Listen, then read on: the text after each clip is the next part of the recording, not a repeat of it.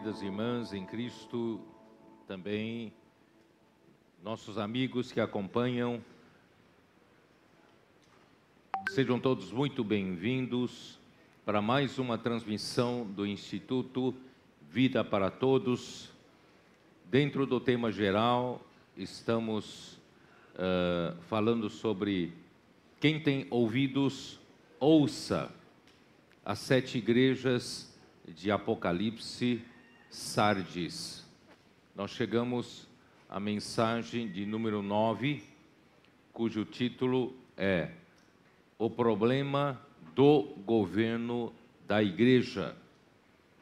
A leitura da Bíblia, Efésios capítulo 1, versículos de 9 a 10, versículos de 22 a 23, e 1 Coríntios 12, de 12 a 13, 18 e 28. Estamos, estamos falando diretamente do auditório da igreja em Vila Velha, Espírito Santo. Nós começamos a conferência ontem, sábado, e hoje é domingo, e corresponde à mensagem número 2 aqui em Vila Velha, e também é a mensagem número 9 da sequência da palavra sobre tema geral. Quem tem ouvidos, ouça. Nós estamos falando a respeito da transição da era, da época da igreja em Tiatira para a igreja em Sardes. E nós vimos que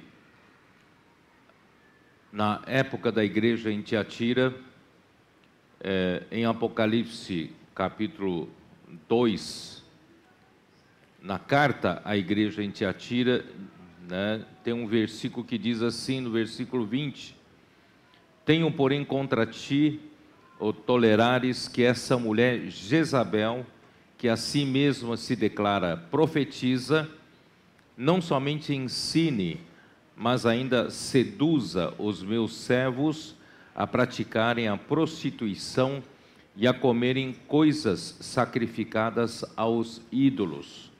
Então, durante a época da igreja em Tiatira, essa mulher, Jezabel, a si mesma se declara profetiza, isto é, ela se declara alguém que fala em nome de Deus e que fala em nome, fala por Deus.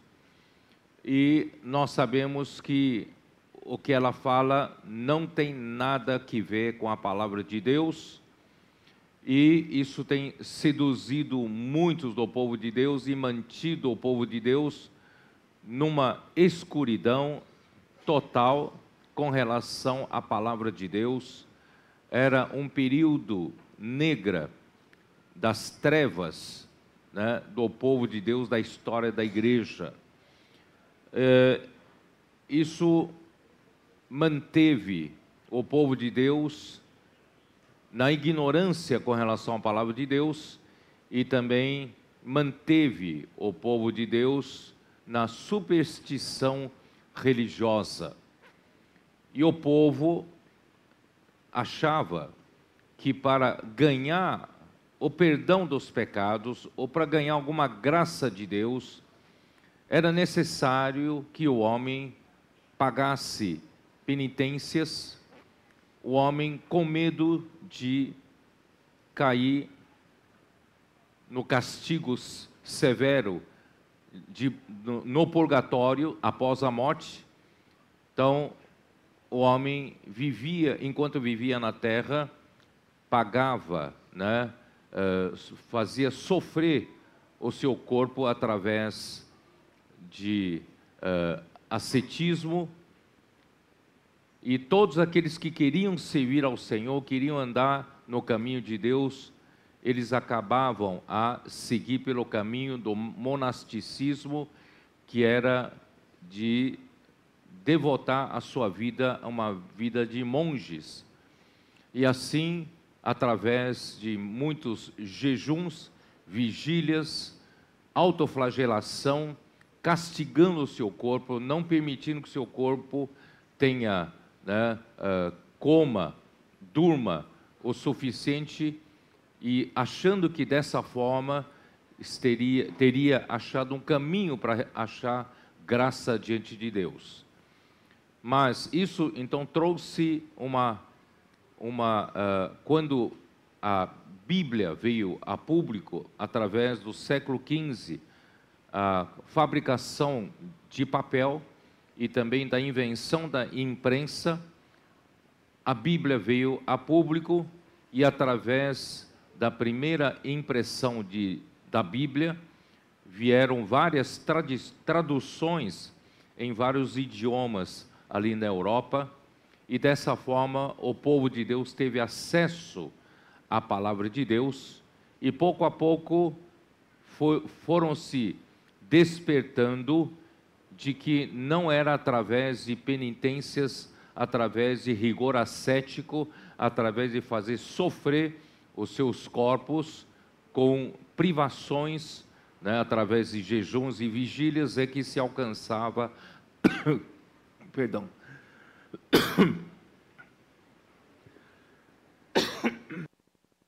se alcançava o perdão dos pecados e a salvação diante de Deus. E finalmente o povo descobriu à luz da palavra de que a justificação é pela fé, não é pelas obras. E dessa forma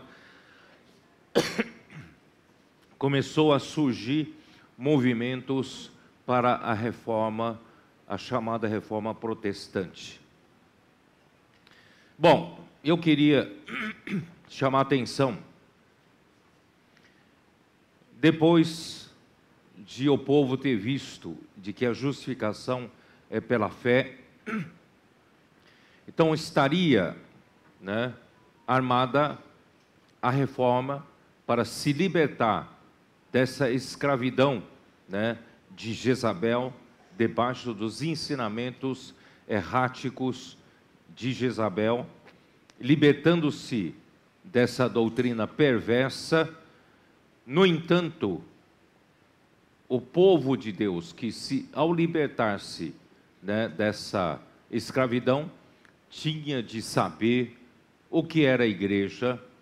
A igreja é governada por quem? Quem deveria ter autoridade na igreja. Então surge um, um problema essencial é de quem governa a igreja. Isso tem tudo a ver, irmãos, para o sucesso, para a prosperidade da igreja. Muito bem. Então, queria abrir a Bíblia com vocês em Efésios, capítulo 1, versículo 9 e também o versículo 10.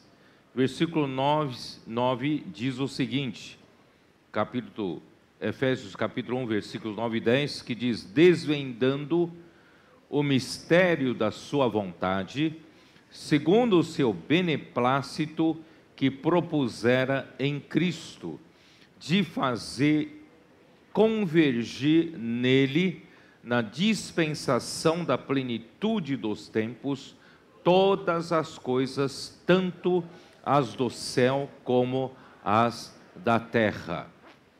Primeiro lugar, queria dizer para vocês que a igreja, ela é um organismo vivo.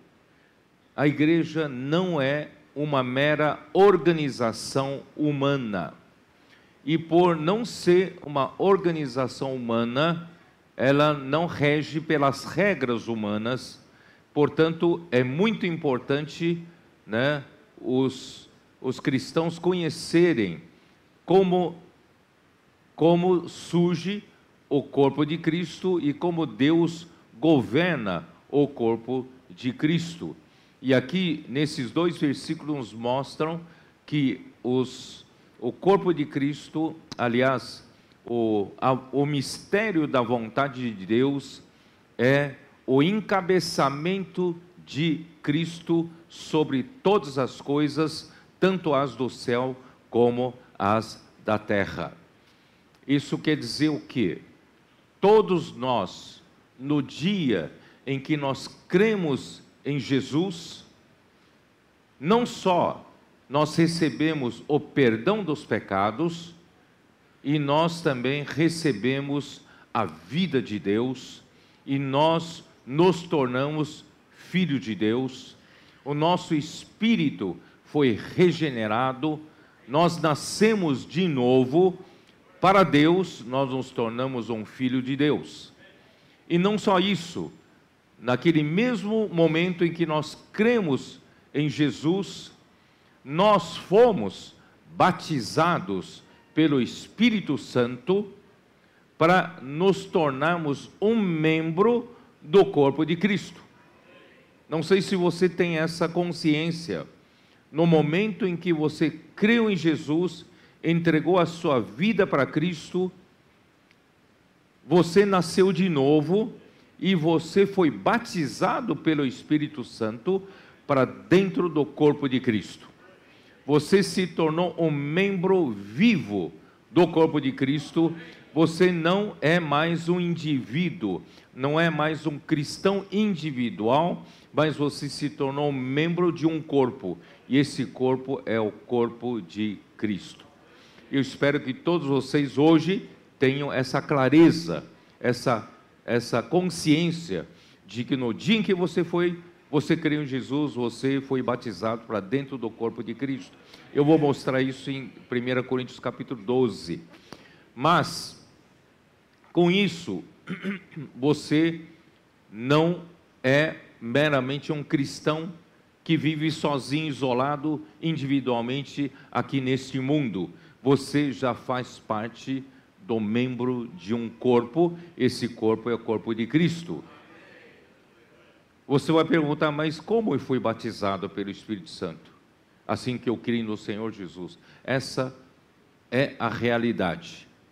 Daí a Bíblia ensina que nós, quando cremos em Jesus, nós devemos ser batizados nas águas. Então, o batismo das águas é uma confirmação de uma realidade do batismo pelo Espírito Santo que aconteceu no momento da sua conversão. Vocês entenderam?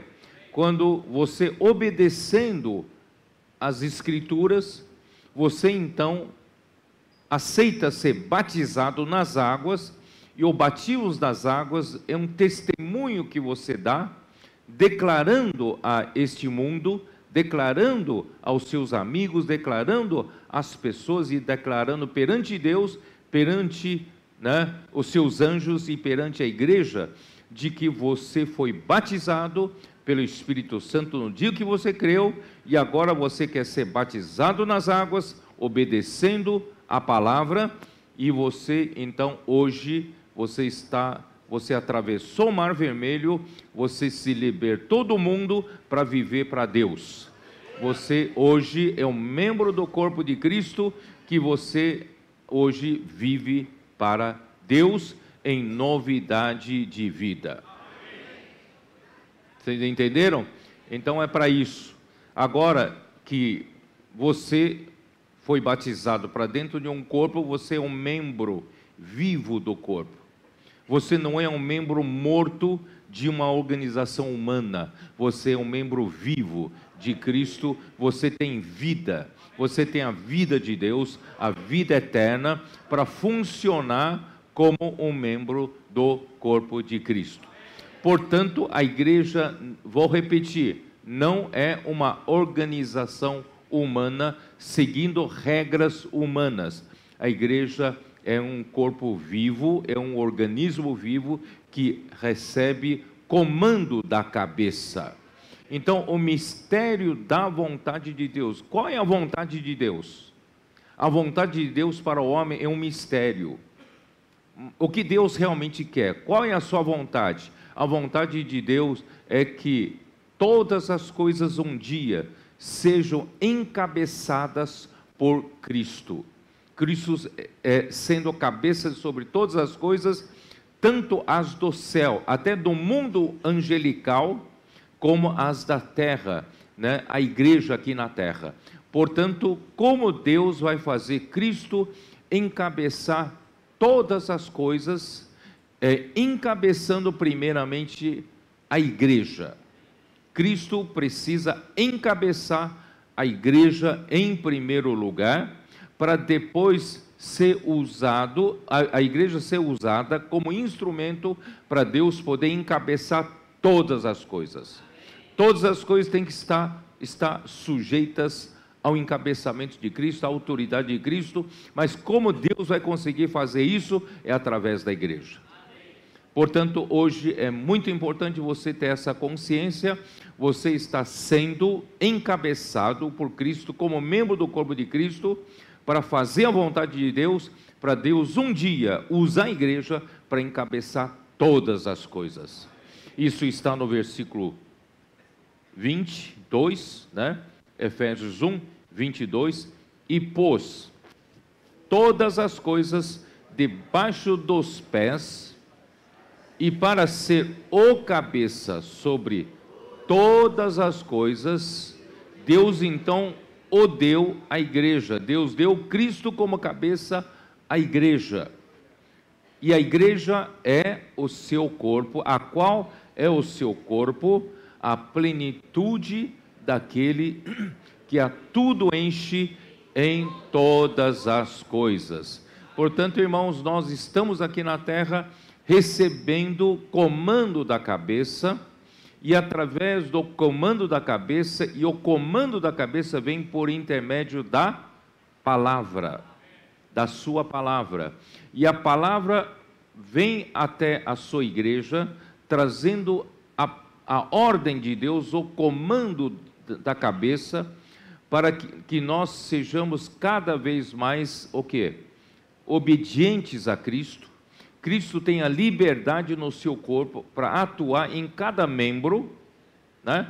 para que um dia a igreja, como seu corpo, dê liberdade para ele encabeçar todos os membros, para poder usar o seu corpo para encabeçar todas as coisas.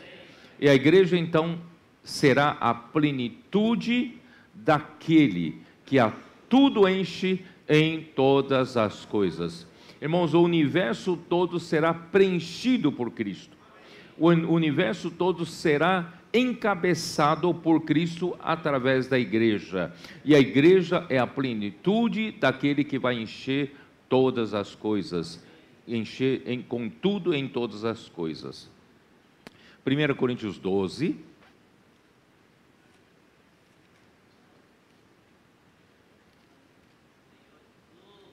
versículo 12.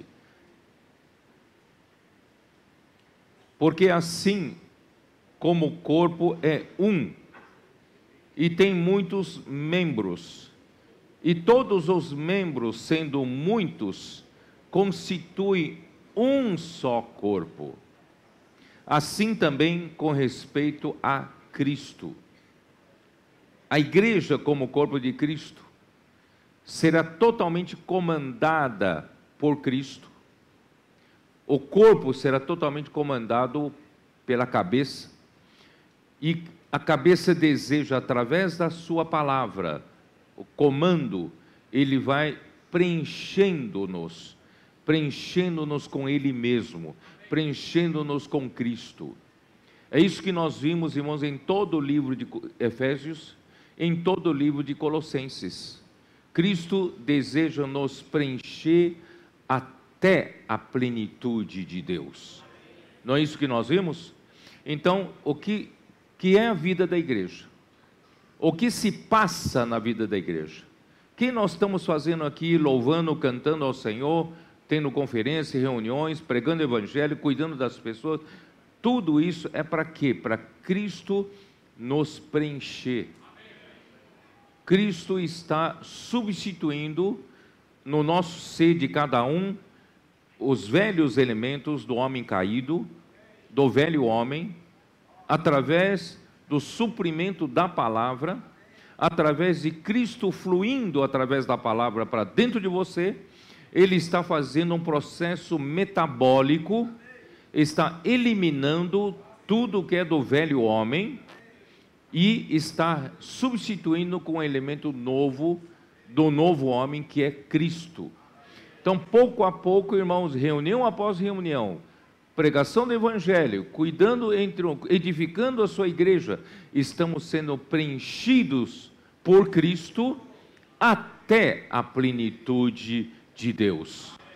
Tá? É isso que está acontecendo na vida da igreja. Né? Então, irmãos, a igreja não é mera organização humana. Vocês estão, vocês estão ficando. Tem, tem clareza sobre isso? A igreja não é uma organização humana, a igreja é uma, um organismo vivo. Somos membros. E todos os membros, irmãos, vivem para o corpo. Não defende o seu próprio benefício, defende o corpo. Tá? E quando nós formos enchidos por Cristo, a igreja será o próprio Cristo. Por isso aqui diz, é com, assim também com respeito a Cristo. Então a igreja como corpo de Cristo, no final das contas, será o próprio Cristo. E versículo 13, pois em um só Espírito, todos nós somos batizados em um corpo. Irmãos, o dia em que cremos no Senhor Jesus, esse Espírito nos batizou para dentro de um só corpo, né? quer judeus, quer gregos, você que era né, de uma nacionalidade, de um estado, de um povo, né, de uma etnia diferente, mas todos nós, sejam judeus, sejam gregos, nós fomos batizados para dentro de um só corpo, e nesse corpo só tem uma natureza, a natureza de Cristo. Tá?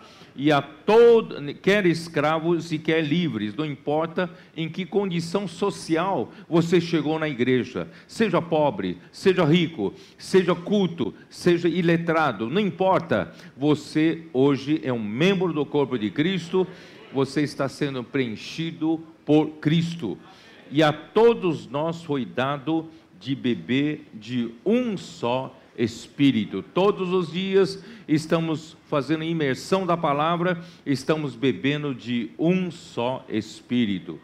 Porque também o corpo não é um só membro, mas muitos. Irmãos, não, não, não adianta você olhar apenas para um membro achando que o corpo é um só membro. Não, o corpo é formado por muitos membros. Aquilo que eu falei ontem, não é isso? Eu, eu sou apenas um membro e eu preciso de vocês como os muitos membros. Um membro sozinho não faz nada. Um membro precisa de outros membros para que o corpo possa fazer a vontade de Deus. Então, graças a Deus, ninguém olha para si mais do que convém. Nós somos apenas um membro e cada um tem a sua função. Esteja contente com a função que Deus te deu seja fiel naquela função que Deus te deu, não queira ter ciúmes daquela, daquela outra função, nem inveja daquele outro membro. Irmão, vamos cada um ser fiel àquilo que o Senhor nos deu, onde o Senhor nos colocou, tá bom?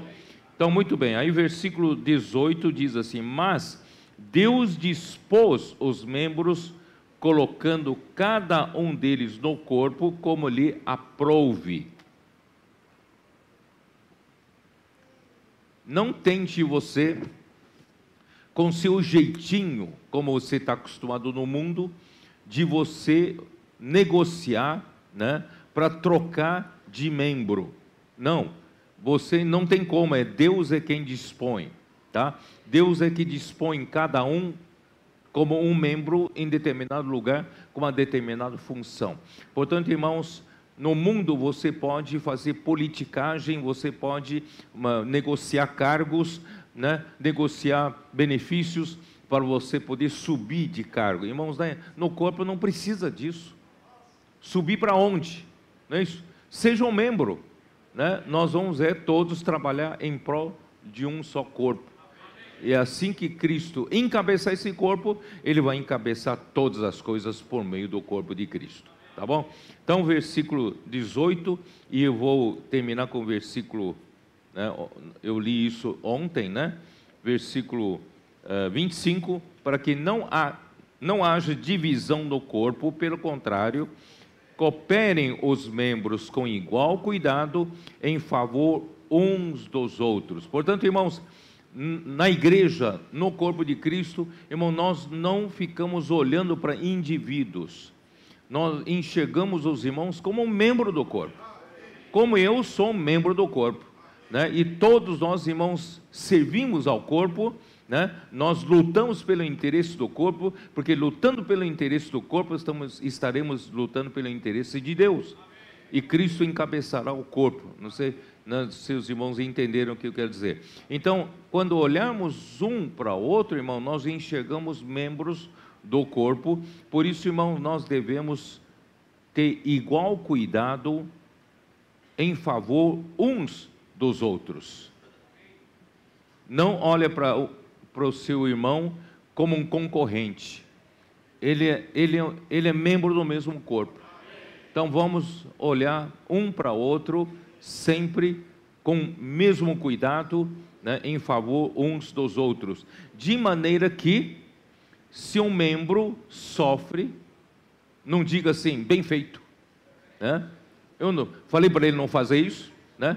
irmãos, não, se ele sofre, todos sofrem com ele, porque ele é um membro do corpo de Cristo. E se um deles é honrado, não diga assim, ah, tenho ciúmes, né? não, se ele é honrado, o corpo é honrado. Se ele é honrado, com ele todos se regozijam.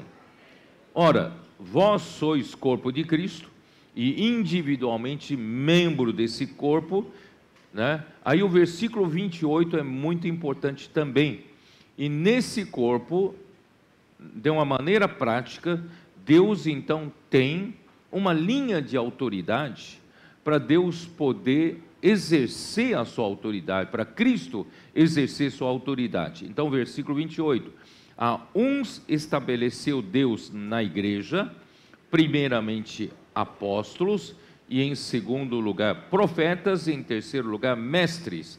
Isso quer dizer o que? Deus colocou uma linha de que flui a autoridade de Cristo né, para a sua igreja. Então Deus levantou apóstolos para liderar a igreja, tá? Então, e, e como os apóstolos lideram a igreja? Pelas suas opiniões, pela sua capacidade de gerir as coisas de administração? Não. Pela sua eloquência? Não. É pela palavra, né? os apóstolos têm que ser o quê? Mensageiros para fluir a palavra de Deus que vem como uma ordem, como comando, né? Assim como, irmãos, a minha cabeça através do sistema nervoso comanda todos os membros e através do sistema circulatório, né? alimenta todas as células, todos os membros do corpo de Cristo, e assim Cristo cuida de todos os membros. Então, Cristo, através, ele como cabeça, através do sistema nervoso, ele comanda todos os membros. E através do sistema circulatório, ele alimenta todos os membros. Então é dessa forma que através da palavra, vem a palavra comanda o sistema nervoso e a palavra comanda o sistema também circulatório para alimentar todos os membros do corpo de Cristo e assim, irmãos, Cristo estabelece o seu governo através dos apóstolos, né? e não é pela autoridade própria dos apóstolos. Apóstolo em si não tem, não tem autoridade, não sei se os irmãos entendem, mas ele, como canal estabelecido por Deus, para a autoridade de Deus passar por ele, aí ele tem autoridade. Ele em si mesmo, inerente a ele, não tem autoridade. A autoridade vem pela cabeça através da palavra. Tá? Então, espero que isso esteja né, eu tenha deixado claro para vocês. Agora, então, vou falar um pouco da parte histórica, tá bom? Falar um pouco da parte histórica. Muito bem. Então, para começar a reforma, a igreja de Sardes, qual é o modelo da constituição da igreja que deve ser adotado após a reforma. Isso é muito importante. Infelizmente, eles não adotaram né, a, a que estava na Bíblia. Tá? Então, vou ler aqui. Tá? Após romper com a igreja de Roma, os reformadores tinham de escolher qual tipo de constituição deve ser adotado para evitar o caos e estabelecer a ordem na igreja. Só quando há um governo correto, segundo a Bíblia, da igreja, aí há ordem. Estabelece-se a ordem e a igreja faz a vontade de Deus. Quais, quais eram as opções que eles tinham? A primeira opção seria preservar a ordem episcopal, isto é, seguir o mesmo erro que eles começaram no século II. Não tinham mais canal, canal de que, que ministra a palavra profética nos, depois da morte de João. Eu já expliquei rapidamente por que os homens, naquele tempo, a, a, o, o, clima entre, entre as igrejas eram de, de luta pela posição, a busca né, de primazia, né, e, a, e, e cada um lutando para ter seguidores após si, arrastando discípulos atrás de, deles. Então, esse clima de luta pela posição, de luta pela prima, primazia, irmão, não favoreceu o surgimento de um canal para Deus ter um canal puro para poder ministrar a palavra, para continuar governando a igreja.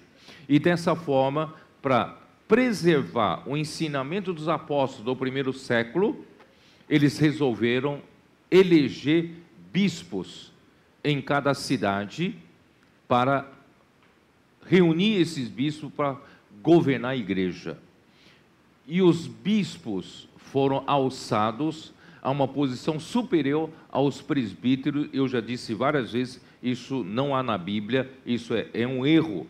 Então, os bispos, na verdade, o bispo significa a função dos presbíteros, que é de, a função de supervisionar a igreja, mas eles criaram uma hierarquia, né? os bispos se tornaram uma categoria superior aos anciãos, aos presbíteros, e dessa forma, irmãos, propiciou, propiciou o homem natural né? A buscar pela posição, a lutar pelo cargo e subir né? cada vez mais na, de posição. Imagino vocês, não só entre os presbíteros de uma igreja, todos querem ser eleito, todos querem buscar ser o bispo. Não contente em ser presbítero, lutam para ser bispo. Aí, irmão, já favorece o quê?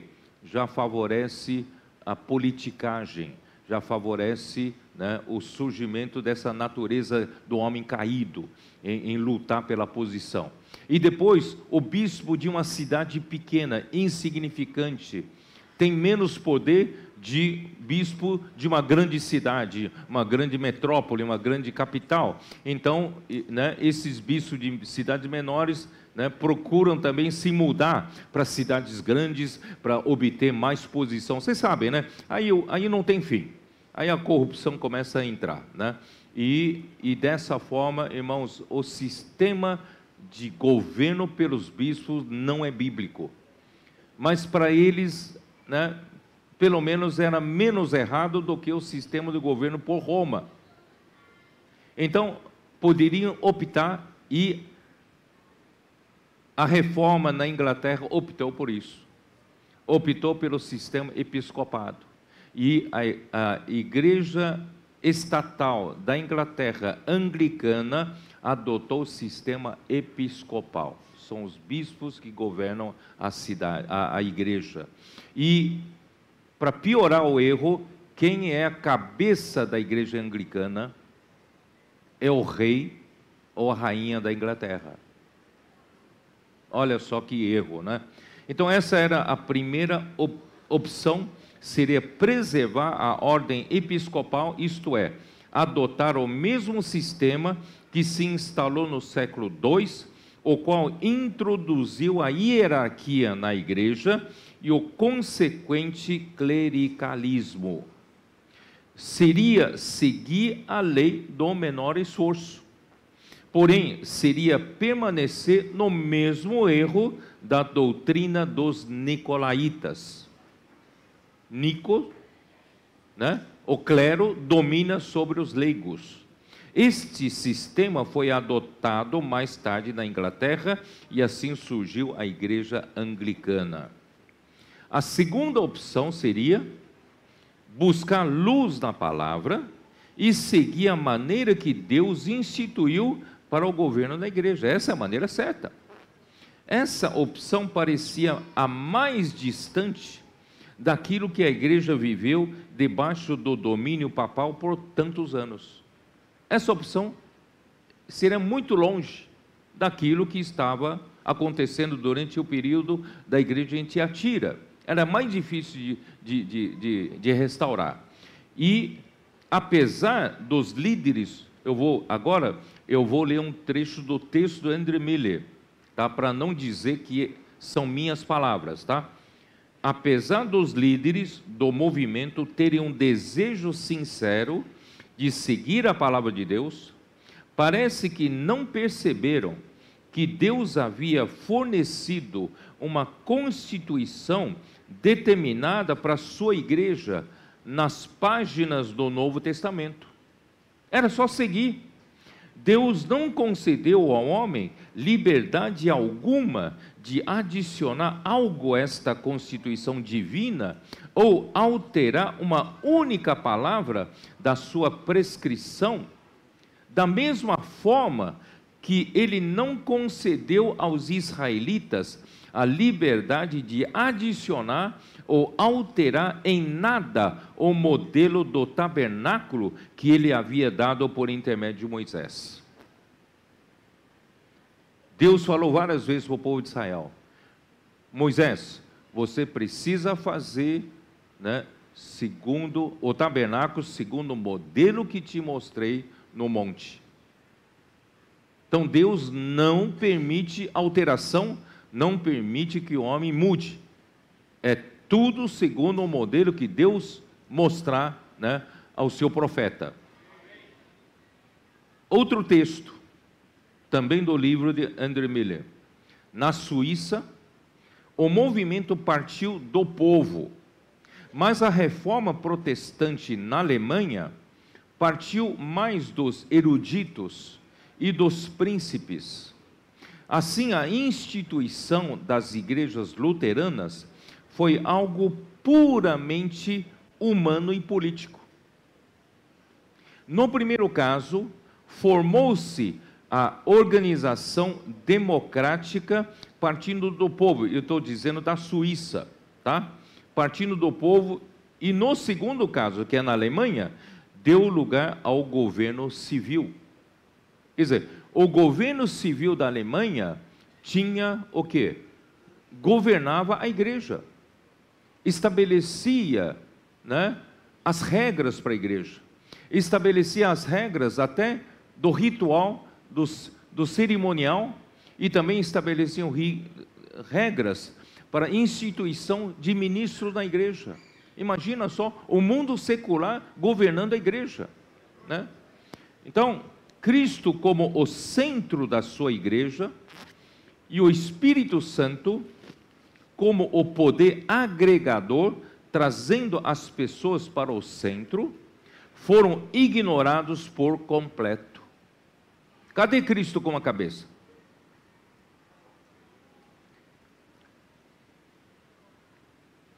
Este, esse é o motivo porque o Senhor declara que todos esses sistemas estão mortos.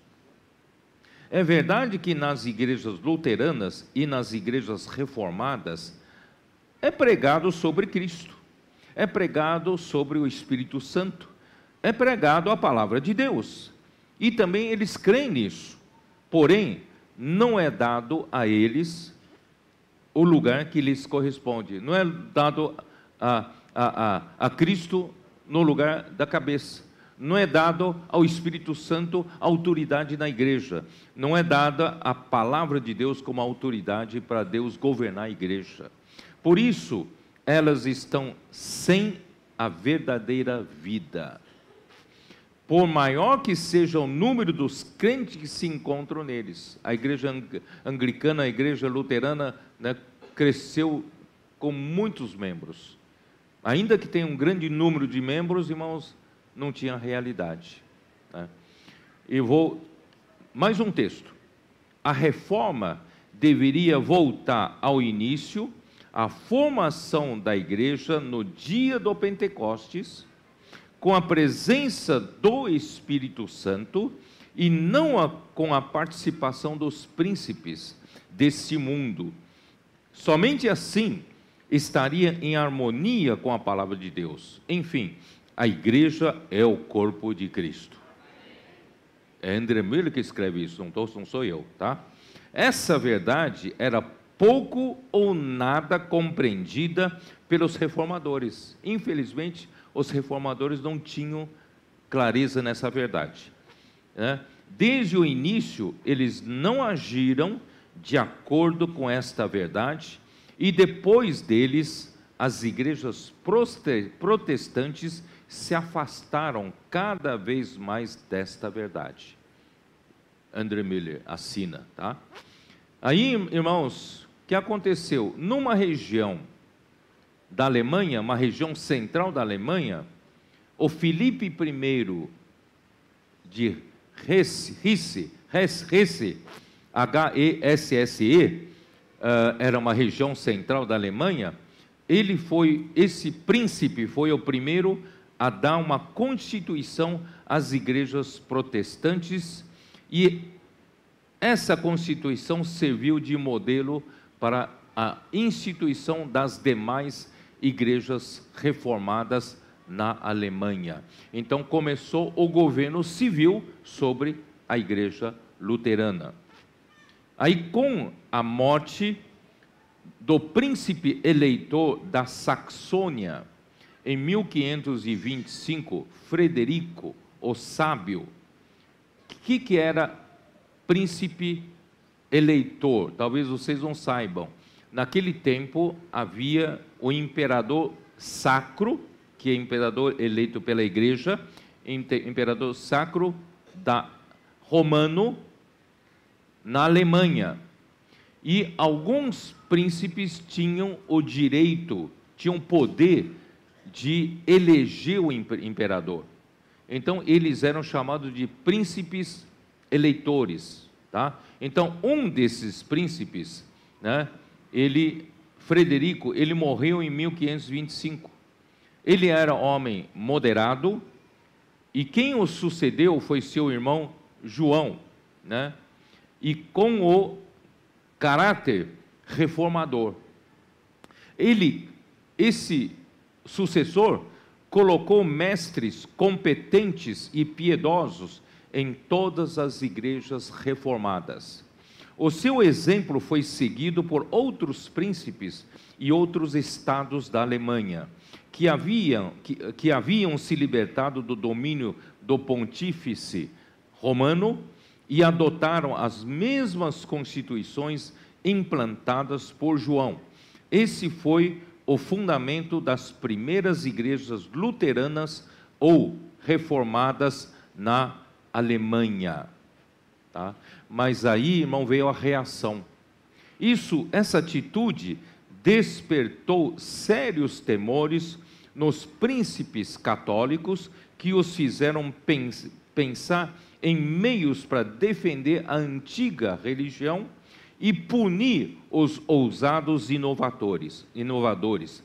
Mas uma aliança também foi tomada pelos uh, príncipes luteranos, porém o estado geral política, né, uh, uh, estado geral político da situação, né, que se encontrava na Europa, impediu o início de uma guerra civil, porque estava próximo, perto de eclodir uma guerra civil por causa disso. Como as mãos do imperador Carlos V estavam ocupadas com várias guerras em diferentes lugares. Então, o imperador, que era a favor do clero romano, ele não interviu nisso. Então, eles tiveram um período de paz para poder fazer avançar a reforma na Alemanha. Os reformadores foram deixados em paz até 1529. Então, são quatro anos em que prosperou, podendo continuar a sua obra. Tá? No entanto, eu preciso explicar quem estava à frente da reforma. Martinho Lutero, vocês conhecem muito bem o Lutero. Mas existe um outro reformador, parceiro de Martinho Lutero, era da Suíça, Zwinglio. Zwinglio. E houve um desentendimento entre Lutero e Zwinglio sobre a Santa Ceia. Porque eu havia falado ontem, a doutrina de transubstanciação, que começou em 1215, pela Igreja de Roma, aumentou a fantasia do povo, pois o milagre de substanciar a hóstia consagrada no corpo físico de Cristo na Santa Ceia conferiu aos sacerdotes um poder extraordinário e o que rendia muito dinheiro ao clero. Não sei se vocês estão entendendo. Então, em 1215, não é isso, né? Em 1215, né, Roma inventou mais uma história, dizendo que os seus sacerdotes, ao servir a hóstia, que é o pão, o pão que nós, né, nós participamos do, do partido do pão, pegar aquele pão e fazer pronunciar algumas frases de consagração daquela hóstia, aquela hóstia, aquele pão se torna carne física do Senhor Jesus. E na hora de fazer, o sacerdote fazer aquela consagração, acontecia um milagre. Esse milagre acontecia que aquele pão virava a carne física do nosso Senhor Jesus. Isso então trouxe né, uma superstição muito grande na época, teve uma repercussão muito grande, né, dando um ar de que o sacerdote tinha esse poder de efetuar toda vez que faz a consagração da hóstia e acontecia esse milagre. Irmãos, é mentira pura, isso é mentira, tá? Então, só que essa história, essa doutrina estava tão já né, infiltrada no meio do, do povo de Deus, o Martinho Lutero não conseguiu se libertar disso. Olha só. Então, uh, uh, ele, ele, ele não, ele chegou a rejeitar a doutrina de transubstanciação, mas ele adotou a doutrina de consubstanciação, que não quer dizer nada. Quer dizer, só mudou o nome né, de, co, né, de consubstanciação igualmente inexplicável. E Martinho Lutero morreu com isso na cabeça.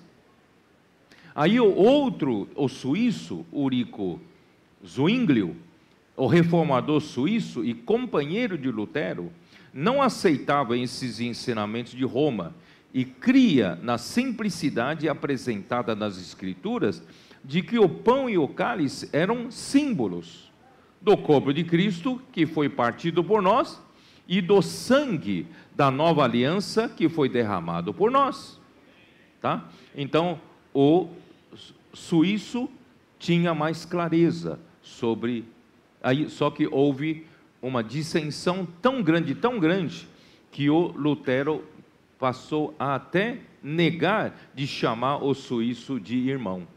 Olha só que coisa, né? A briga foi tão feia, né? Então, por isso, irmãos, como Deus governa a igreja? Como tem que ser o governo de Deus na igreja? Por isso, irmãos, eu fui lá no Antigo Testamento para mostrar esse modelo do governo de Deus sobre o povo de Deus. Vocês se lembram quando eu voltei lá para Êxodo 19? Vamos voltar para lá? Vamos ver como Deus estabelece o governo na, no, no, no, no meio do seu povo? Êxodo 19.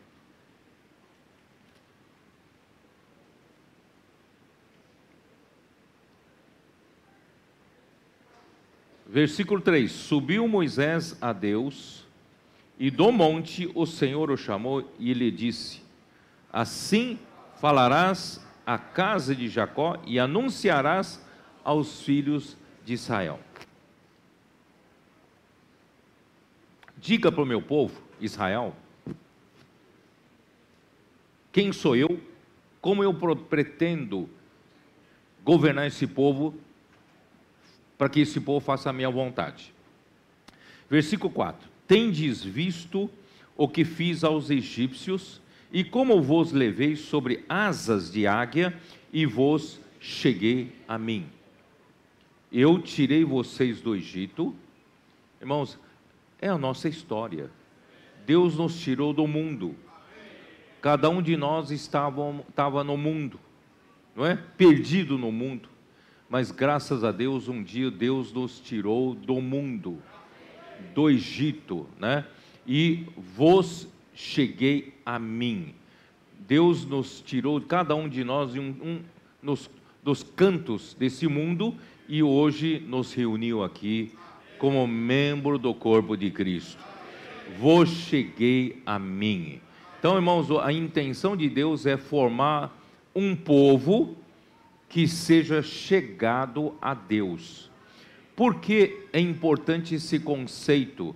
Porque as nações, todas as nações, embora toda a terra seja do Senhor, porque Ele é o Criador dos céus e da terra, todas as nações daquela época se tornaram idólatras, se tornaram nações pagãs todas as nações adoravam ídolos.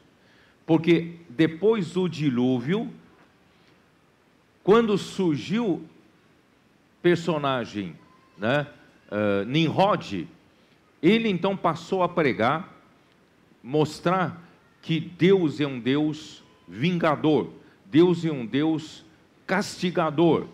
Quando o homem faz as coisas que ele não que não agrada a ele, ele extermina o homem como exterminou no dilúvio. Então, assim era a pregação, claro, incitado por Satanás.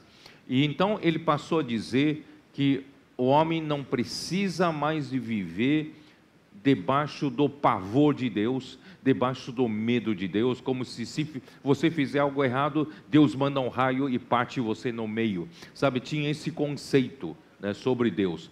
Então, a partir de agora, vocês não precisam se preocupar com Deus, porque eu, como homem, vou cuidar de vocês. O homem pode cuidar de homens. Foi assim que aconteceu.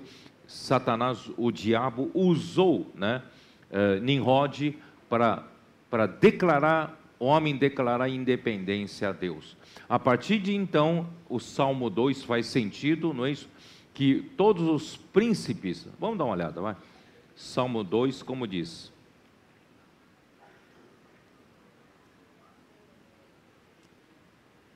Salmo 2, versículo 1: Por que se enfurecem os gentios e os povos imaginam coisas vãs? Os reis da terra se levantam e os príncipes conspiram contra o Senhor, que é Deus, e contra o seu ungido, dizendo: rompamos os seus laços e sacudamos de nós as suas algemas. Esse sentimento de revolta, de, de rebelião contra Deus, surgiu no tempo de Nimrod.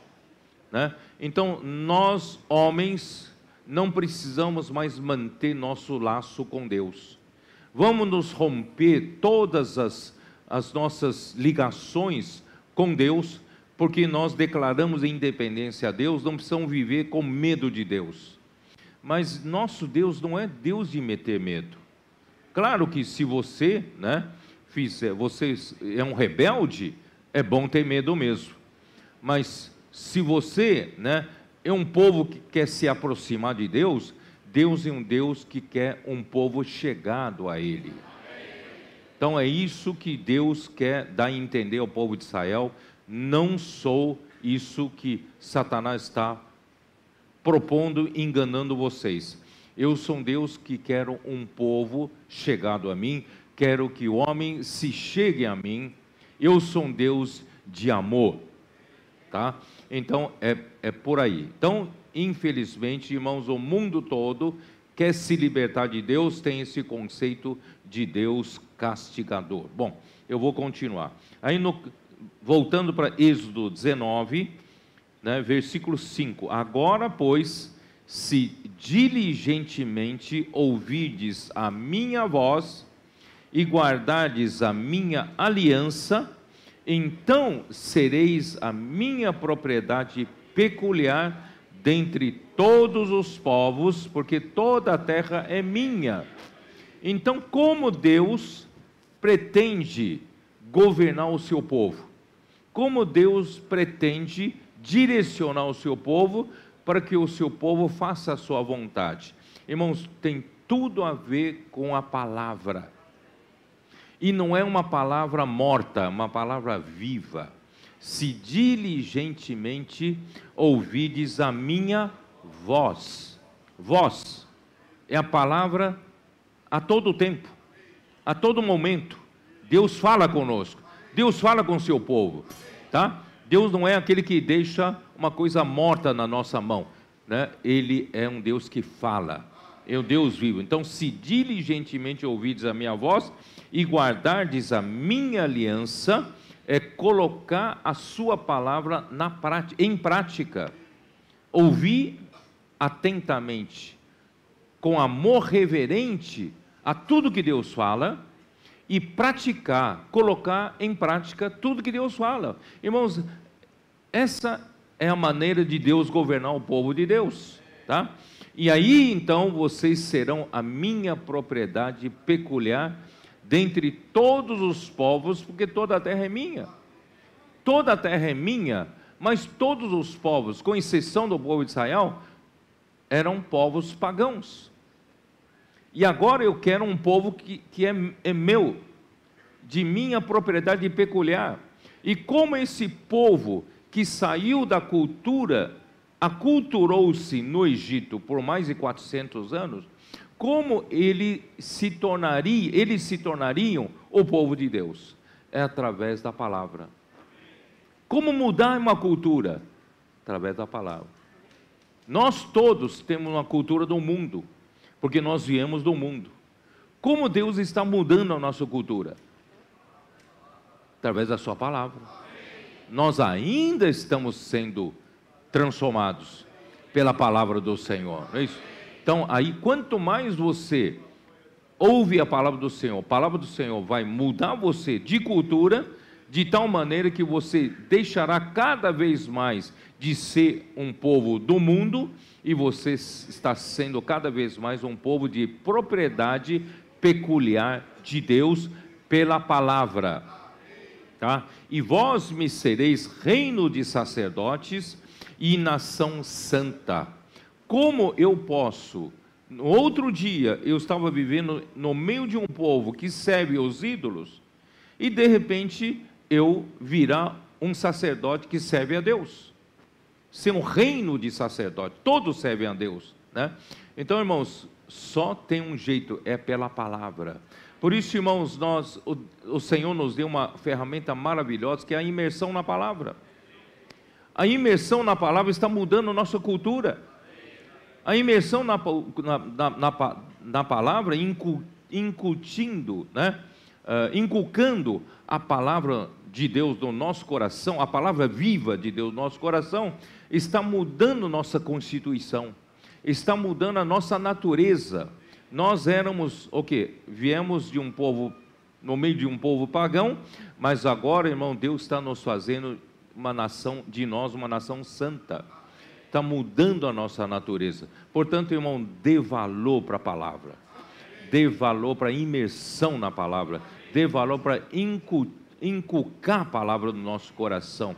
Isso é, habitar ricamente a palavra de Cristo em nós. É, é isso que Deus está fazendo no nosso meio. Aí, irmãos, chega no versículo 7, dá uma olhada. Veio Moisés, Deus fala a palavra ao povo de Israel por meio de quem? Deus então começou a usar um canal.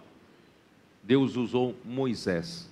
Então veio Moisés, chamou os anciãos do povo e expôs diante deles, deles todas essas palavras que o Senhor lhes havia ordenado, lhe havia ordenado. Então o povo, olha só, como o povo não conhece a sua própria constituição. Então o povo respondeu a uma: tudo o que o Senhor falou, faremos. Já pensou, irmãos?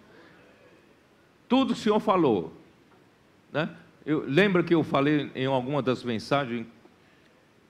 Até mesmo os homens do mundo sabem disso. Quando você ouve, você esquece. Só que o homem tem uma propensão de achar que quando ele ouve, ele já assimilou. Não assimilou. Né? A mamãe, quando nós éramos pequenos, a mamãe não fala, filho, faça isso, filho, faça aquilo. E você achava a mamãe chata, caduca, fica repetindo mil vezes a mesma coisa. É porque você ouve e esquece, você não assimila aquilo que, que ouve, né? Então o povo era tão infantil, né? Tudo que o Senhor falar, nós vamos fazer. Fica tranquilo, Moisés, fala para Deus, tudo que o Senhor falar, nós vamos fazer. Irmão, o, povo não conhece a si mesmo. Por isso, irmãos, hoje nós introduzimos, na verdade, não nós, o Senhor introduziu a prática da imersão na palavra.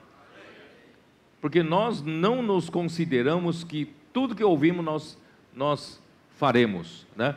Nós precisamos de inculcar a palavra no nosso coração com repetições seguidas. Repetições seguidas, falando entre nós né? falando a palavra de Cristo entre nós, fazendo imersão na palavra, irmãos, aí sim a palavra é gravada no nosso coração, tá? Então, aí o Moisés relatou ao Senhor as palavras do povo.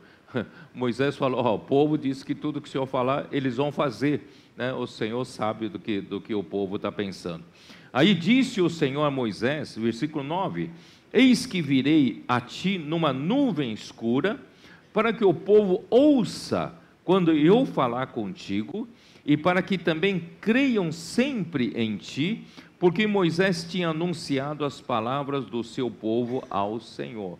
Quer dizer, o povo, Deus sabia que o povo era presunçoso, o povo achava que eh, tem capacidade de ouvir e fazer. O povo não tem capacidade de ouvir e fazer. O povo, na verdade, nem creria de que Moisés poderia ser o canal de Deus. Então, Deus fez uma coisa muito peculiar aí, né? Disse o Senhor que ele vai vir em cima de uma nuvem escura, tá? Uh, olha só, versículo que aconteceu. Como, como Deus queria ele falar por Moisés, mas que todo o povo ouça Deus falando com Moisés, para que o povo pudesse acreditar que Moisés era o canal que ia falar por Deus, porque Deus sabia que o povo não vai crer, não vai crer, tá? Aí o que, que ele fez? Versículo 16: Ao amanhecer do terceiro dia, houve trovões e relâmpagos, e uma espessa nuvem sobre o monte, e muito forte clangor de trombetas, de trombeta, de maneira que todo o povo que estava no arraial se estremeceu. Imagine esta cena: trovões, relâmpagos e uma nuvem espessa sobre o monte, e um forte clangor de trombeta. Oh, você imagina como sirene tocando, sirene, né? Tocando, muito forte. Você imagina aquela cena de meter medo no povo, né? Aí todo o povo se estremeceu. E Moisés levou o povo fora do arraial ao encontro de Deus, e puseram-se ao pé do monte, e todo o monte Sinai fumegava. Além de toda essa cena que eu acabei de pintar, você imagina um monte saindo fogo, saindo fumaça, fumegava, né? Porque o Senhor descera sobre ele em fogo. O Senhor desceu como fogo sobre o monte, e a sua fumaça subiu como fumaça de uma fornalha. Já pensou? Fumaça de uma fornalha, e todo o monte tremia grandemente. Meu Deus do céu. Você nem imagina o cenário daquela época, não é isso? E o clangor da trombeta ia aumentando cada vez mais. Você imagina aquele som no, no, seu, no seu ouvido, né? E, e, uh, e Deus lhe respondia no trovão. Né? Deus respondia no trovão. Descendo o Senhor para o cimo do monte de Sinai, chamou o Senhor a Moisés para o cimo do monte e Moisés subiu. Né? Irmãos, o que, que aconteceu? Vamos lá para o capítulo 20, versículo 18. Todo o povo presenciou os trovões e os relâmpagos e o clangor da trombeta e o monte fumegante e o povo, observando, se estremeceu ficou de longe. Quem ousava chegar perto, né? Aí disseram a Moisés: Moisés, fala-nos tu e te ouviremos. Não aguentamos isso não. Porém, não fale Deus conosco, para que não morramos. Respondeu Moisés ao povo: Não temais. Deus veio para vos provar e, e para que o seu temor esteja diante de vós, a fim de que não peques. O povo estava de longe, em pé, Moisés, porém, se chegava à nuvem escura onde Deus estava. Irmãos, que quer dizer isso?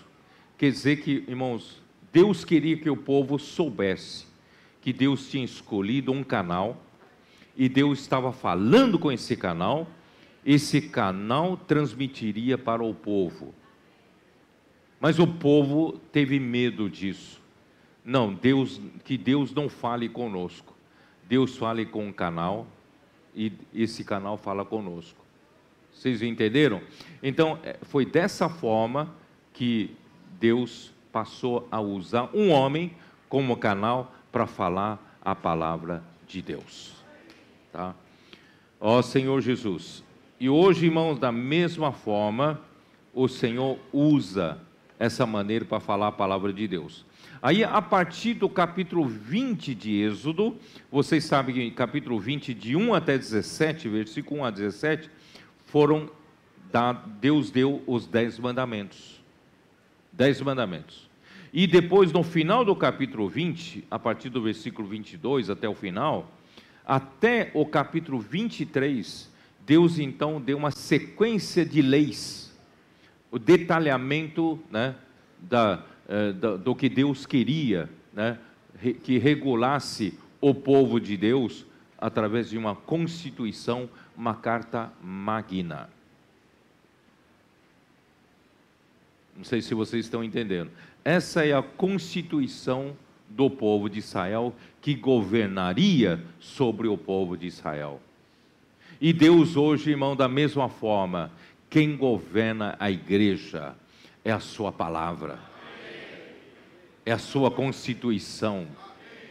E como ele governa e direciona o povo a cada momento, através da sua voz, através da sua palavra, por meio do canal que ele escolher para levar a palavra para o povo de Deus.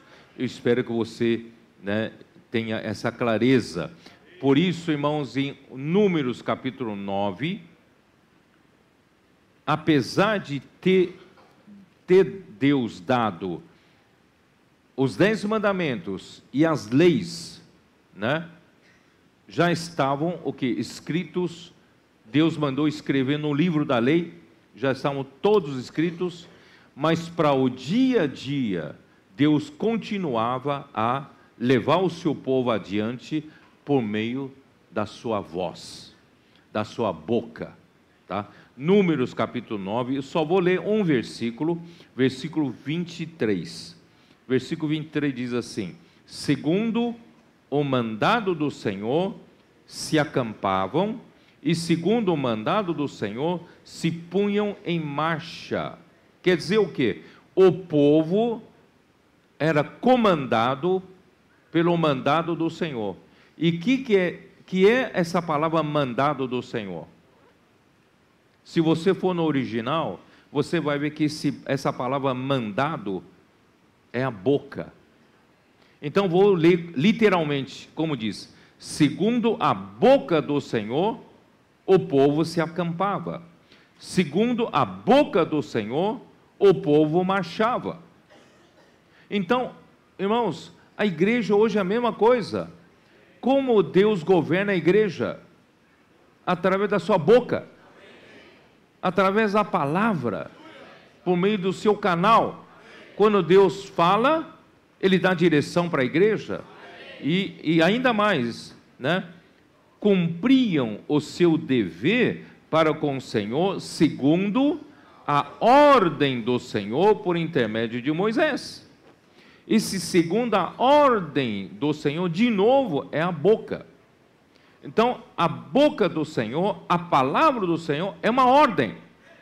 Como Deus governa a igreja através da palavra que sai da boca dele e que é uma ordem. Cada palavra que nós recebemos, irmãos, da palavra profética, é uma ordem. É para executarmos, né? E mas por intermédio de Moisés. Deus usa um homem, tá? Mas irmãos, é difícil homem obedecer homens, né? Homem. Aí então, no capítulo 12 de Números, já surge uma primeira primeira, vamos dizer assim, uh, desobediência, né? Capítulo 12, falaram, versículo 1, falaram Miriam e Arão contra Moisés por causa da mulher cuxita que tomara, pois tinha to tomado a mulher cuxita. Não, talvez, eu não sei. Eu não sei julgar aqui se Moisés fez coisa errada, né? É, não deveria tomar a mulher cuxita, eu não sei. Só que isso foi meramente pretexto para Miriam e Arão né, expor uma insatisfação, uma grande insatisfação no seu coração, que está no versículo 2. E o versículo 2 diz o quê? E disseram: porventura, tem falado o Senhor somente por Moisés? Irmãos, infelizmente hoje é a mesma coisa. Só tem um falar profético? Deus só usa Moisés para falar? Não pode, não tem falado também por mim? Eu também não, não tenho, não sou um profeta, né? Ninguém disse que você não tem, não tem outros profetas não, além de Moisés. A Bíblia não diz isso. Mas a ordem de Deus vem por intermédio de Moisés. Né? Aí então, não tem falado também por nós, e o Senhor ouviu. Irmãos, então, o problema do homem, né, de desafiar Moisés, é porque acha que ele também pode ser a boca de Deus. Ele também pode falar a palavra por Deus. Mas Deus quer realmente nos usar como muitos de nós como profetas. Mas esses muitos profetas de Deus, né, recebem a direção de, de uma só boca, de um só canal, né? E, bom, eu falo depois. Bom, e era o varão Moisés muito manso, mais do que todos os homens que havia sobre a terra. Moisés não, não reivindicava para si, ele era manso, ele não lutava, é Deus é que estabeleceu dessa forma, né? Ele só procura ser fiel a Deus. Aí no versículo 6, então disse: Ouvi agora as minhas palavras, se entre vós há profeta, eu, o Senhor, em visão a ele me faço conhecer, ou falo com ele em sonhos. Assim tem outros profetas. Não é assim com meu servo Moisés, que é fiel em toda a minha casa com relação à minha casa, com relação ao meu povo, à minha nação, o reino de Israel, eu, eu uso Moisés. Não é assim com meu meu servo Moisés. Boca a boca falo com ele, claramente, não por enigmas, pois ele via a forma do Senhor, como pois não temestes falar contra o meu servo, contra Moisés? Irmãos, é assim que Deus deixou claro pela de uma vez por todas, irmãos, Deus usa usava Moisés como canal para falar, e através do falar de Moisés que Deus governava o povo de Israel. Mas nem assim isso aplacou toda a insatisfação. Mais tarde vocês sabem que surgiram os de Coré, não é? e eles não, não concordavam porque, porque só Deus só fala por Moisés. Irmãos, isso ao longo do tempo, de, da história da igreja, irmão, vai surgir, surge também entre nós e vai surgir mais ainda entre nós. É porque não conhece a maneira de Deus fazer as coisas. Porque o homem natural, né, o, o, o aquele dia a gente estava conversando sobre isso, o é, Maurício leu né, esse versículo para nós. Dá uma olhada, 1 Coríntios 2. 1 Coríntios 2, versículo 14 diz assim: Ora, o homem natural não aceita as coisas do Espírito de Deus, porque lhes são loucura, e não pode entendê-las, porque elas se discernem espiritualmente. Por isso digo para os irmãos, irmãos, nós somos, nós somos um povo lá do alto. Nós não pertencemos mais, irmãos, aqui da terra, porque nós já nascemos lá do alto. Jesus veio aqui no livro de João, no Evangelho de João, ele disse: Eu, vocês são cá de baixo, eu cá de baixo não sou, eu sou lá do alto. Por isso importa-vos nascer de novo. E o nascer de novo é nascer do alto. Eu quero um povo aqui na terra, com os pés no chão, com o corpo na terra, mas vivendo na região celestial.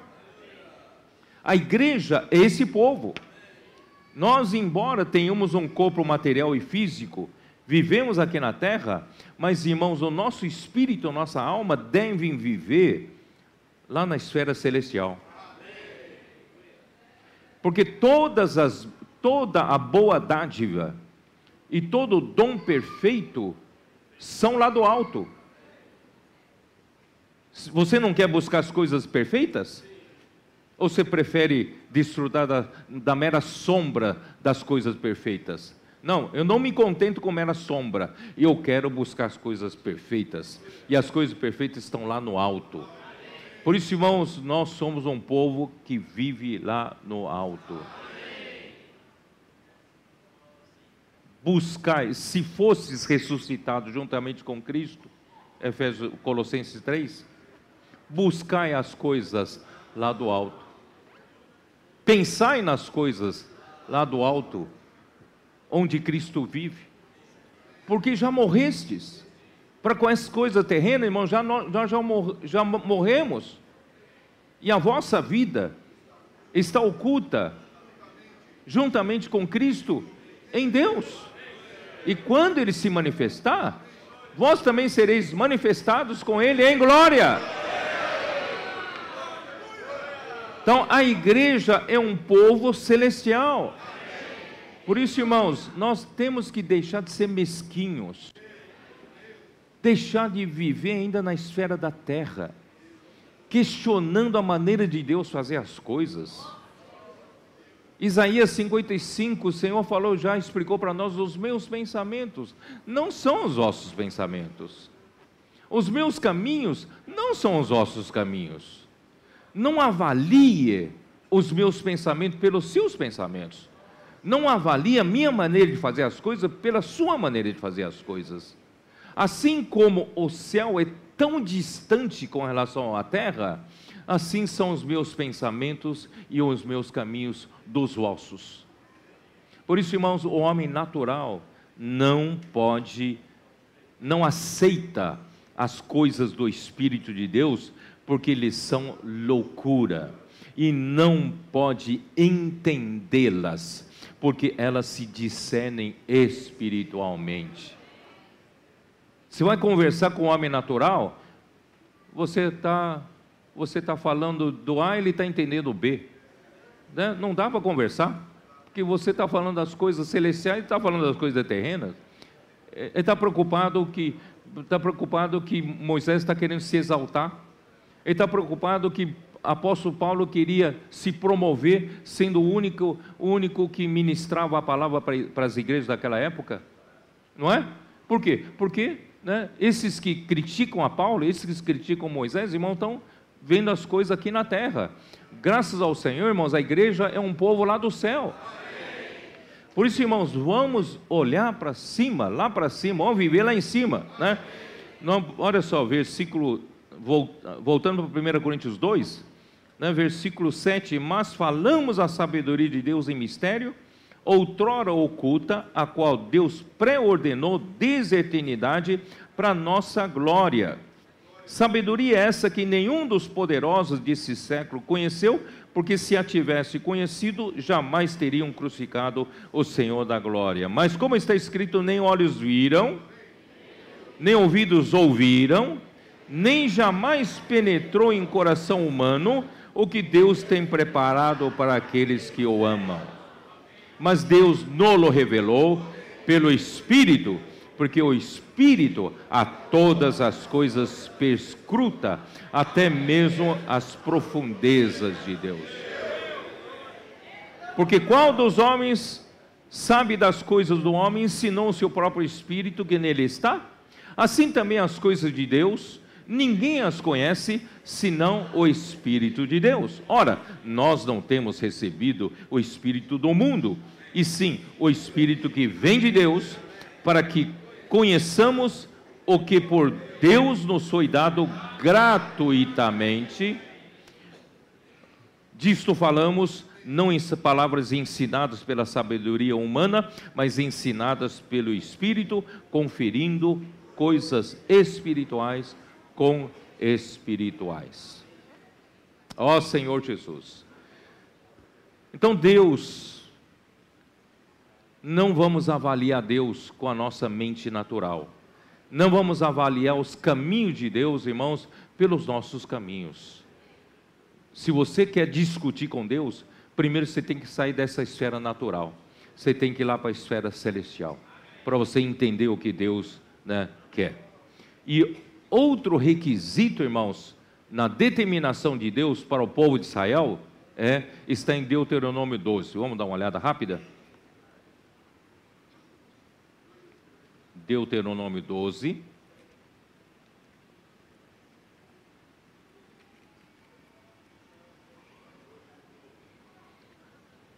Além da palavra, né, que Deus governa o povo através de Moisés, e Deus também estabeleceu para a unidade do povo de Israel, para Deus poder governar uma nação, né? Deus estabeleceu outra coisa. Deuteronômio 12, versículo 4. Ó, vou ler desse versículo 1, vai. São estes os estatutos e os juízos que cuidareis de cumprir na terra que vos deu o Senhor, Deus e vossos pais, para a possuídes todos os dias que viverdes sobre a terra. Deus nos colocou numa boa terra, irmãos, essa boa terra é Cristo. Deus quer que toda a constituição e natureza de Cristo sejam trabalhados para dentro de nós, tá? Destruireis por completo todos os lugares onde as nações que ides desapossar serviram os seus deuses sobre as, as altas montanhas, sobre os outeiros, debaixo de toda árvore frondosa. Deitareis abaixo os seus altares e despedaçareis as suas colunas e os seus postes ídolos, queimareis e despedaçareis as imagens esculpidas dos seus deuses e apagareis o seu nome daquele lugar. Irmãos, não somos mais idólatras, não somos, não pertencemos a uma nação pagã nós somos um povo que adora a Deus. Somos um povo de Deus. Por isso, irmãos, nós né, ouvimos a palavra do Senhor e cumprimos a palavra do Senhor. Aí no versículo 4: Não fareis assim para com o Senhor vosso Deus, porque a adoração a ídolo você pode adorar em qualquer canto, debaixo de uma árvore frondosa, você monta um altar para adorar um ídolo. Né? Em cima de um pequeno monte, você monta um altar e adora os, os deuses falsos. Né? Irmãos, mas não é assim com o nosso Deus. Deus determinou uma maneira de adorá-lo. Onde? Né? Versículo 5: Mas buscareis o lugar onde o, o Senhor vosso Deus escolher de todas as vossas tribos para ali pôr o seu nome e sua habitação, e para lá ireis. Eu, eu, eu determ, vou determinar um lugar. Esse lugar é um lugar onde as doze tribos têm que ir para esse lugar. E ali né, será onde eu vou colocar meu nome e a minha habitação. Que mais tarde vocês sabem que Deus escolheu Jerusalém. E Deus escolheu ali o seu lugar para o seu templo e o templo é o lugar da sua habitação. Deus então determinou essa, né, eh, eh, essa outra, outra, outra determinação que Deus fez foi isso, tá? E a esse lugar fareis chegar os vossos holocaustos, os vossos sacrifícios e os vossos dízimos e a oferta das vossas mãos e as ofertas votivas e as ofertas voluntárias e os primogênitos das vossas vacas e das vossas ovelhas, lá comereis perante o Senhor vosso Deus e vos alegrarei, alegrareis em tudo o que fizerdes, vós as vossas casas, no que vos tiver abençoado o Senhor vosso Deus. Irmãos, é lá, lá a igreja em Sardes não descobriu lá. Eles foram levantando conforme uma, uma, uma verdade que eles viram na luz, e estabeleceram o quê? Uma base para adoração. Essa é a maneira do povo pagão fazer as coisas. Vocês entenderam? Eu descubro o quê? Uma, uma luz na Bíblia e eu levanto uma igreja dessa luz, dessa verdade. Irmãos, isso é estabelecer adoração debaixo de uma árvore, em cima de um outeiro, em cima de um monte. Não é assim com o nosso Senhor Deus. Vocês precisam achar onde está o lugar que Deus determinou. Tá? Ó Senhor Jesus, não procedereis em nada segundo estamos fazendo aqui no deserto, cada qual tudo o que bem parece, parece aos seus olhos. Cada um faz o que bem entender por enquanto aqui, mas não fareis assim, porque até agora não entrastes no descanso e na herança que vos dá o Senhor vosso Deus. Mas passareis o Jordão e habitar, habitareis na terra que vos fará herdar o Senhor vosso Deus, e vos dará descanso de todos os vossos inimigos em redor, e morareis seguros. Então haverá um lugar que escolherá o Senhor vosso Deus para ali fazer habitar o seu nome, a esse lugar fareis chegar tudo o que vos ordeno, os vossos holocaustos, os vossos sacrifícios e os vossos dízimos e a oferta das vossas mãos e toda a escolha dos vossos votos feitos ao Senhor. Vos alegrareis perante o Senhor, vosso Deus, vós, os vossos filhos, vossas filhas, etc, etc, etc versículo 14: Mas no lugar que o Senhor escolher, numa das tuas tribos, ali oferecerás os teus holocaustos, ali farás tudo o que eu te ordeno. Irmãos, no fim, onde o Senhor escolheu esse lugar? Hein? Primeiro Crônicas, primeiro livro das Crônicas, 21, versículo 25.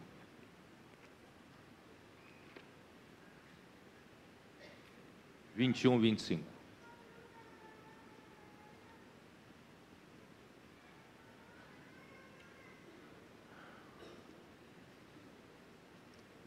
Davi deu a Onã por aquele lugar a soma de 600 ciclos de ouro. Eu, eu estou lendo, estou, estou, lendo a partir de 25 por economia do tempo. Se vocês puderem, leia todo o capítulo, né? E principalmente no, a partir do versículo 10, né? Eh, então o anjo do Senhor disse a Gade que mandasse que mandasse Davi subir para levantar um altar ao Senhor na eira de Ornã, o Jebuseu. Mas aquela eira era de um Jebuseu, por isso que Davi teve que comprar aquela terra. Ele comprou a terra, sabe onde que é esse lugar aqui? Hein? Esse lugar era exatamente onde Abraão ofereceu Isaac. Sabia disso? E é exatamente onde se construiu o templo. E hoje, em cima daquilo está o domo da rocha dos, dos muçulmanos. E o povo de Israel está aguardando um tempo para poder reconstruir o templo em cima dessa base. Tá? Então foi esse lugar que Davi comprou a eira de Ornã, tá? de, do Jebuseu, tá? Uh, e, e, e o Senhor, né? Eu não sei, eu, eu li todo o versículo, não, né? Edificou ali um altar ao Senhor, ofereceu nele holocausto e sacrificou sacrifícios pacíficos e invocou o Senhor, o qual lhe respondeu com fogo do céu sobre o altar do holocausto. E, irmãos, e ali, capítulo 22, versículo 1, disse Davi: Aqui se levantará a casa do Senhor Deus e o altar do holocausto para Israel. E 1 Reis 11. Primeiro livro dos Reis, capítulo 11. Dá uma olhada, versículo 13. Como diz: Todavia não tirarei o reino todo darei uma tribo a teus filhos por amor a Davi, meu servo, e por amor de Jerusalém que escolhi. Então, Jerusalém foi o lugar que Deus escolheu para ali, né, ele colocar o seu nome e a sua habitação, tá? E Salmo 102, 21. Dê uma olhada. Salmo 102, 21.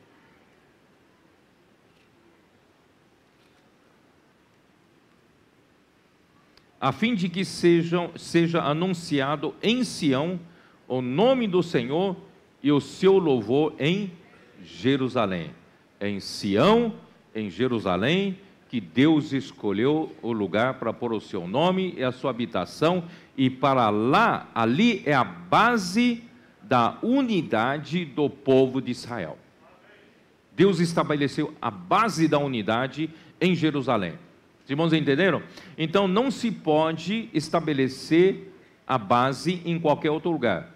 Vocês lembram que eu falei que faltava um recipiente correto para a igreja em Sardes? E esse recipiente, irmãos, é a base, a base correta. E essa base correta está em Jerusalém. Tem que ir para Jerusalém. Ó Senhor Jesus. 102, eu li aqui não? 102, não, já li, né? 135, 21. 135, 21. Como diz? Desde Sião, bendito seja o Senhor que habita em Jerusalém. Aleluia! E depois vocês leem Zacarias 3:2, e eu não vou ler por causa do tempo, tá bom? Então Jerusalém se tornou o centro da unidade do povo de Israel. Somente ali o povo poder, poderia sacrificar ao Senhor e celebrar as festas determinadas por Deus. Todas as doze tribos tinham de ir até Jerusalém, não importa se morava longe, né? tem que ir para lá. Então, só que, irmãos, eu não vou ter tempo de detalhar, Salomão no final da sua vida fez o que era mal perante o Senhor. Ele não perseverou em seguir o Senhor, isso está. Vamos, vamos lá, lá, vamos ver, vai. 1 Reis 11. 1 Reis 11. Ó oh, Senhor Jesus. É triste, mas aconteceu, né? Uh,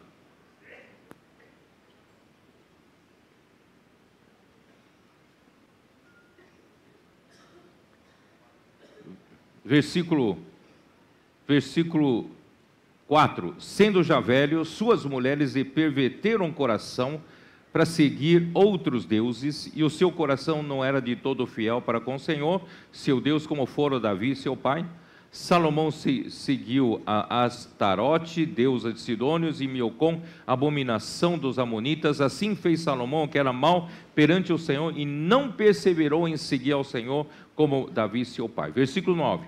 Pelo que o Senhor se indignou contra Salomão, pois desviara o seu coração do Senhor, Deus de Israel, que duas vezes lhe aparecera. Aí no versículo 11 por isso disse o Senhor a Salomão: Visto que assim procedeste, e não guardaste a minha aliança, nem os meus estatutos que te mandei, tirarei de ti este reino e darei a, a teu servo. Contudo, não, não o farei nos teus dias, por amor a Davi teu pai, da mão de teu filho o tirarei. Todavia, não tirarei o reino todo, darei uma tribo a, seu, a teu filho, por amor de Davi, meu servo, e por amor de Jerusalém, que escolhi. Essa história aconteceu depois do, do tempo do, do rei Roboão, filho de Salomão. O Roboão taxou pesadamente né, impostos ao, ao povo, né, aumentou carga e seguiu o conselho dos mais jovens e as dez tribos de Israel né, se rebelaram contra ele e seguiram a Jeroboão. Apenas duas tribos permaneceram com uh, a casa de Davi. E dessa forma, dez tribos saíram do domínio de Roboão e Jeroboão, para não perder o domínio sobre as dez tribos, o que, que ele fez? Ele falou assim: se o povo voltasse como a determinação do Senhor manda, eles iriam cedo ou tarde, eles iriam voltar para Jerusalém e eu seria morto, vou perder o reino. Então eu vou usar de um artifício. Que artifício? Eu vou falar para o povo não precisar ir mais comemorar as festas em Jerusalém. Eu vou colocar um bezerro de ouro em Dan e outro bezerro de ouro em Betel. Eu vou dizer para o povo de Israel de que esses são os deuses que os tirou do Egito e não precisam ir até Jerusalém, podem adorar a Deus nesses dois lugares, criando dois centros de adoração. Irmãos, isso estabeleceu a divisão dentre o povo de Israel. Irmãos, é isso que aconteceu com a igreja em Sardes. A igreja em Sardes. A base não estando correta, não estando a base em Jerusalém, você divide o povo de Deus.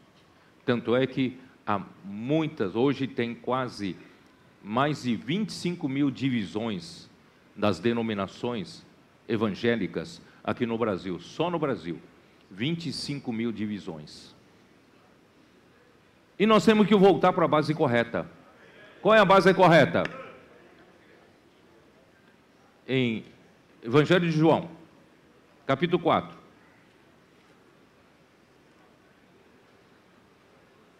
capítulo 4. Jesus falando com a mulher samaritana. Aí, samaritana colocou uma questão de centro de adoração do povo de Israel. Versículo 19.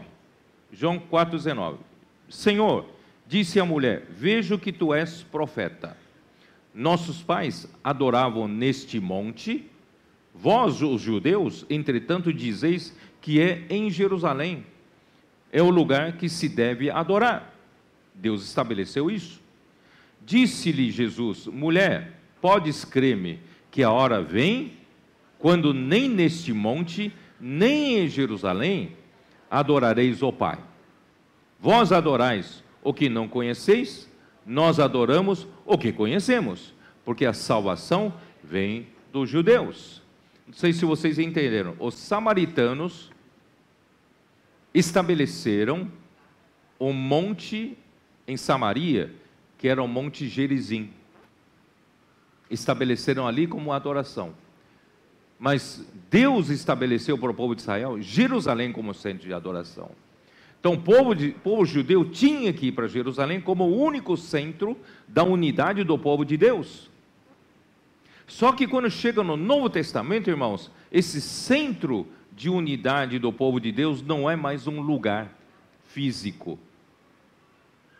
E onde é então? Lê o versículo seguinte, 23. Mas vem a hora, e já chegou, em que os verdadeiros adoradores adorarão o Pai em espírito e em verdade, porque são esses que o Pai procura para os seus adoradores. Deus é espírito, e importa que os seus adoradores o adorem em espírito e em verdade. Vocês entenderam? Então, esse lugar, irmãos, de adoração se tornou o Espírito. Então, o lugar escolhido no Novo Testamento não é mais um lugar físico, Jerusalém. Né? E, e, e agora, irmãos, o governo de Deus na igreja é no Espírito. Por isso que o Espírito Santo deve ter autoridade na igreja. Só que o Espírito Santo ter autoridade na igreja também está ligado à coisa prática.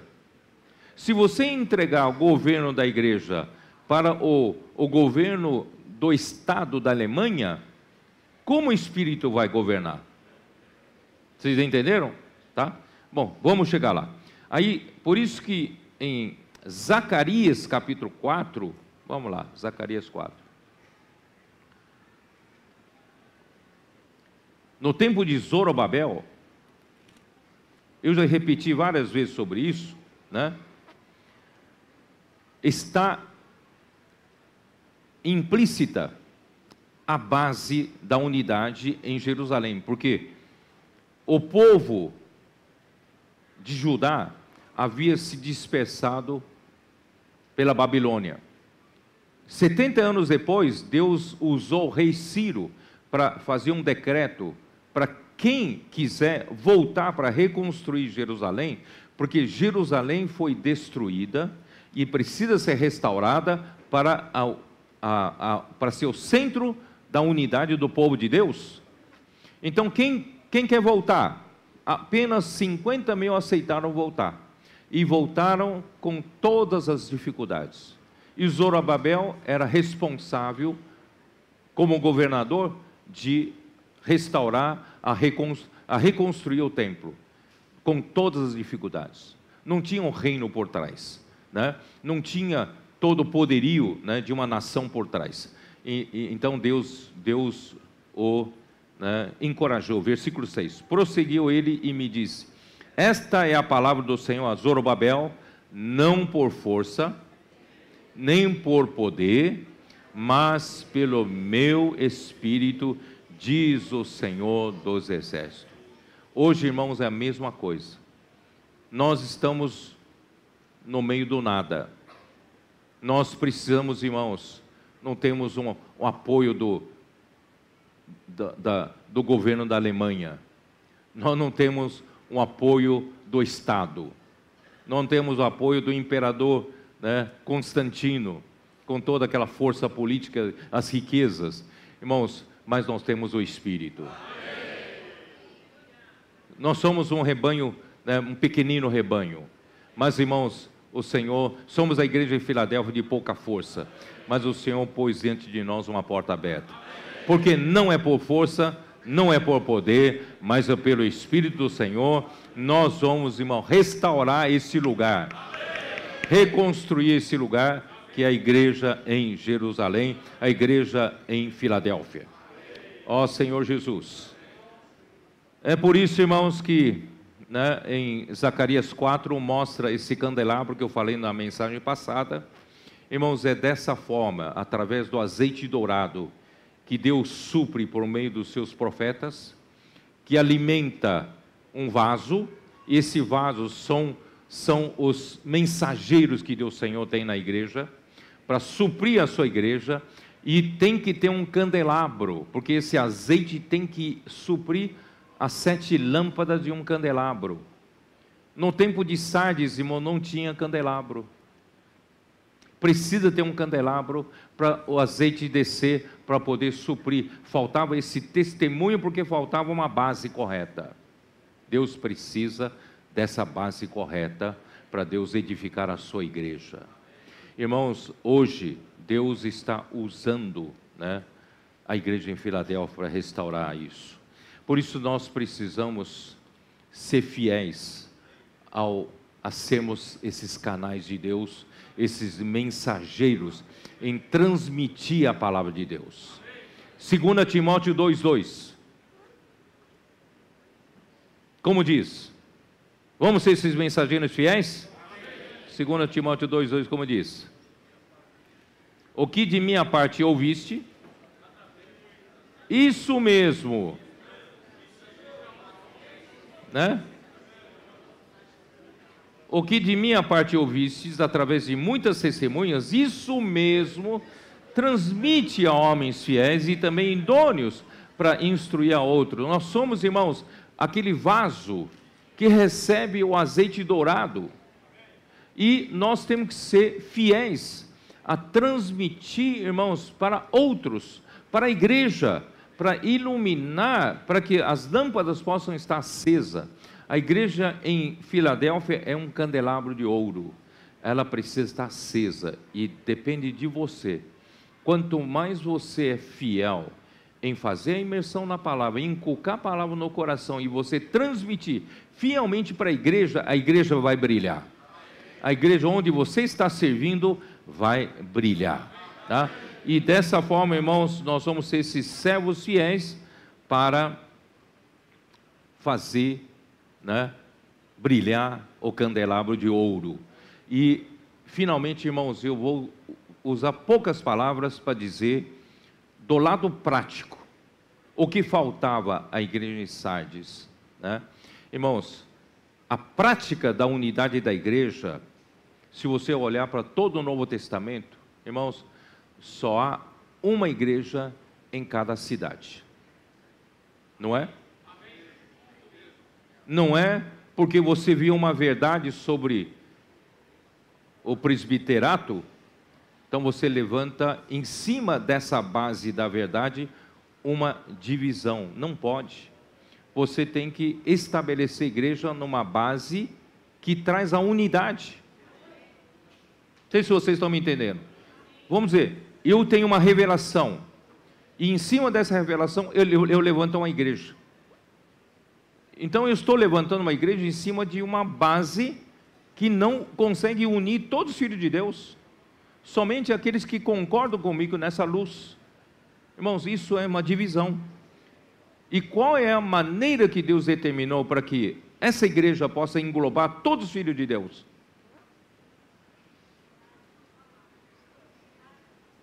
Uma cidade, todos que creram no Senhor Jesus naquela cidade formam apenas uma igreja. E dessa forma, irmão, fica indivisível a igreja na prática. Não se consegue dividir a igreja. Você não importa se você é mais por uma verdade ou por outra verdade, mas é importante que você concorde com a, a fé básica, né? E você vive na, nessa cidade, você faz parte da igreja nessa cidade. Não tem como dividir-nos. Então, infelizmente, a igreja em Sardes não prestou atenção para a base da unidade, surgiram então muitas divisões, muitas divisões. Hoje, irmãos, a igreja de Filadélfia está voltando para a base da unidade. Em, aqui na cidade de Vila Velha, nós temos uma só igreja. Mas será que todos os que creram no Senhor Jesus nesta cidade estão nessa igreja? Estão ou não estão nessa igreja? Não tem coragem de dizer? Todos os que creram no Senhor Jesus, que vivem aqui na, em Vila Velha, faz parte da igreja em Vila Velha porque a igreja é indivisível. Não podemos dividir o corpo de Cristo, ainda que não reúnam conosco, mas para nós eles fazem parte da igreja na Vila Velha. Por isso, irmão, nós precisamos sair para pregar Evangelho. Toda a palavra que o Senhor fala conosco é para toda a igreja. A gente tem que ir para a rua, passar essa mensagem para eles também. Não entenderam? Então, por isso que em cada cidade há apenas. Senhor Jesus, meu tempo está acabando, né? Mas. Tito 1,5, vou ler só isso. Tito 1,5. Tito 1,5. Por esta causa te deixei em Creta, para que pusesses em ordem as coisas restantes, como em cada cidade constituísses presbíteros, conforme te prescrevi. Irmãos, cada cidade tem só um grupo de presbíteros. Cada cidade tem uma só igreja. Entendeu? Então, ainda que a igreja em Sardes acabou dividindo a igreja, irmão, nós temos que voltar para essa base que Deus estabeleceu. Tá? Então, uh, ó Senhor Jesus, e, e, e, os, e, quem dá direção geral? Nós temos igrejas administradas por presbítero em cada cidade. Só que essas igrejas de cada cidade, irmãos, compõem um único corpo de Cristo. Os irmãos entenderam? A igreja em Vila Velha não é, não é um corpo de Cristo à parte. Mas a igreja em Vila Velha faz parte do corpo de Cristo. E a, a, Deus deu na liderança da igreja universal, que é o corpo de Cristo, irmãos, os apóstolos como liderança. Então, irmãos, nós somos como 12, as doze tribos de Israel, nós, cada igreja não tem a sua direção própria, nós seguimos todos a mesma direção, porque todas as igrejas formam um só corpo e tem uma só cabeça. Só Cristo quem manda. Ele manda como? Ele manda através da palavra. Por isso, irmãos, é dessa forma que nós mantemos a unidade estabelecida por Deus e a igreja se torna indivisível. E nós praticamos a unidade da igreja para trazer o Senhor de volta. Tá bom? Me perdoe de ter esticado um pouco mais, mas irmãos, essa essa é a visão que nós precisamos complementar para para que não sigamos os erros da igreja de Sardes. Tá bom? Deus abençoe vocês. Jesus é o Senhor.